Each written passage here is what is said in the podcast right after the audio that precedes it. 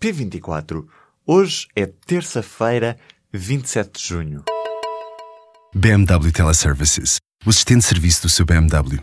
Informe-se no seu ponto de serviço autorizado BMW. O Sistema Integrado de Redes de Emergência e Segurança garante que não houve falhas no incêndio de Pedrógão Grande. O relatório de desempenho do Ciresp foi publicado nesta terça-feira no portal do Governo. A empresa considera que a resposta que deu no grande incêndio de Pedrógão Grande esteve à altura da complexidade do teatro das operações. No relatório lê-se que não houve interrupção no funcionamento da rede Ciresp, nem houve nenhuma estação base que tenha ficado fora de serviço em consequência do incêndio.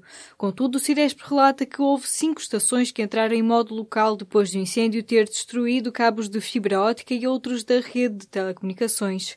Durante o período crítico do incêndio, entre a tarde de sábado e a manhã de domingo, as estações de substituição registaram dificuldades em despachar chamadas. Entre 17 e 22 de junho, houve 200 mil comunicações que não foram possíveis de realizar à primeira tentativa, cerca de 15% das tentativas de chamada. No total, foram processadas mais de 1 milhão e 100 mil chamadas neste período. Nas primeiras horas do grande incêndio em Pedrógão Grande, várias pessoas não foram assistidas por causa de falhas no Ciresp. O público teve acesso à fita do tempo das comunicações registadas pela Proteção Civil. Este material revela que as comunicações falharam por completo, impedindo a ajuda às populações em perigo e causaram o caos em várias forças envolvidas no combate às chamas que não conseguiam comunicar entre si. Esta espécie de caixa negra permite registar, por exemplo, a sequência ordenada dos principais acontecimentos da tragédia.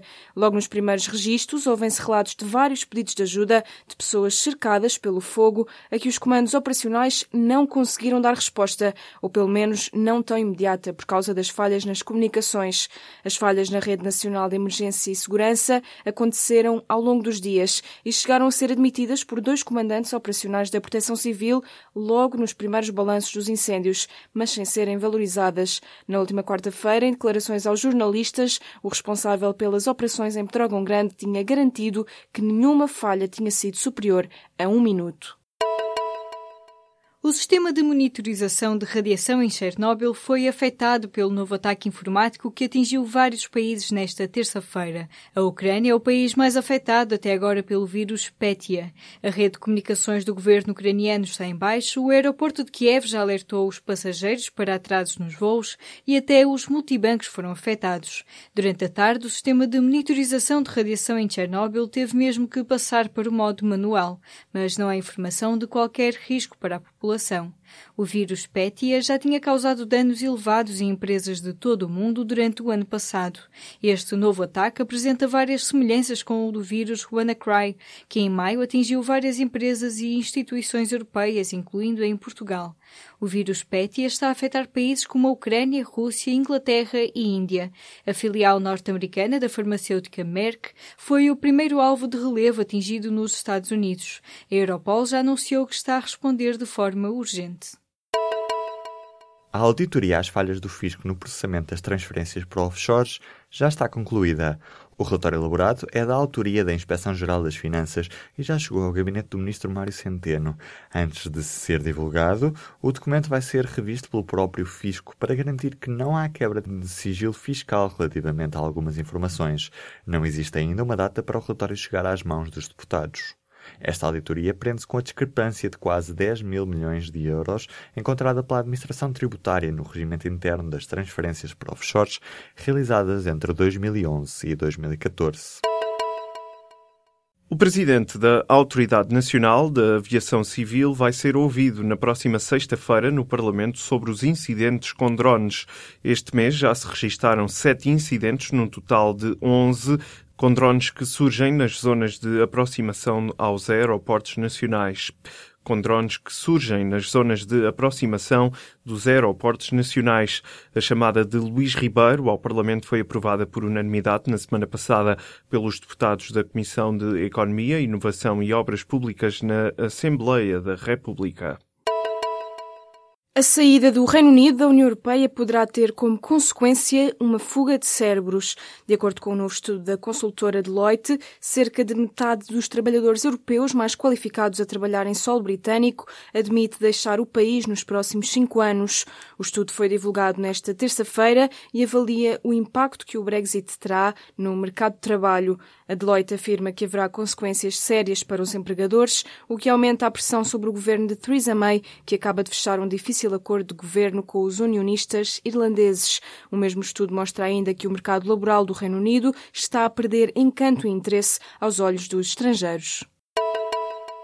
O presidente brasileiro foi formalmente acusado de corrupção passiva. O Procurador-Geral da República do Brasil apresentou nesta segunda-feira ao Supremo Tribunal Federal uma denúncia contra Michel Temer. O presidente brasileiro é acusado de ter recebido subornos do milionário Wesley Batista por intermédio do antigo deputado Rodrigo Santos da Rocha Loures.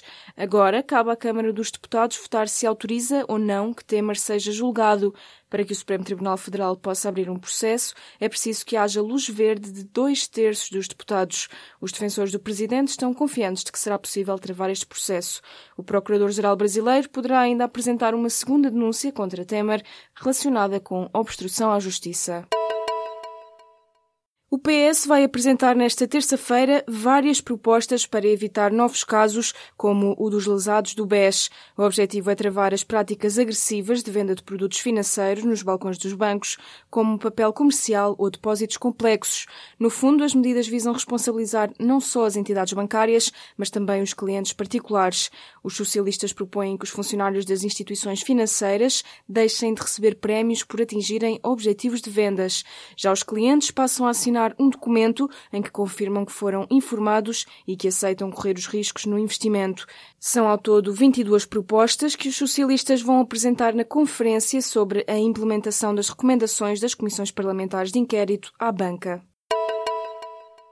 À pergunta o que há nas águas da Antártida, a resposta pode ser medicamentos e cocaína. A cocaína é um dos componentes encontrados com valores de concentração semelhantes aos que se costumam registar em rios europeus. Mas não é o único. A cafeína, o paracetamol e o ibuprofeno também lá estão. Os investigadores querem agora analisar a possibilidade destes componentes poderem pôr em causa a fauna da Antártida. A investigação foi feita com o objetivo de encontrar nas águas geladas a presença de 25 medicamentos e outras 21 substâncias ilegais. No fim, confirmaram-se a presença de 12 substâncias. As praias nacionais são o destino escolhido pela maioria dos portugueses que vão passar férias. Esta informação consta num estudo divulgado nesta terça-feira pelo Instituto de Planeamento e Desenvolvimento do Turismo. De acordo com o inquérito sobre intenção de férias, Oito em cada dez portugueses vão gozar as férias fora de casa entre junho e setembro. Este número representa um aumento de 5% face às respostas dadas em igual período do ano passado. Já o Algarve volta a ser o destino da eleição em Portugal e dos que escolhem viajar para o estrangeiro, 14% dos inquiridos elege a Espanha como destino. Cada turista português deverá gastar, em média, 436 euros nas férias de verão, o que corresponde a um gasto médio de 54 euros por noite.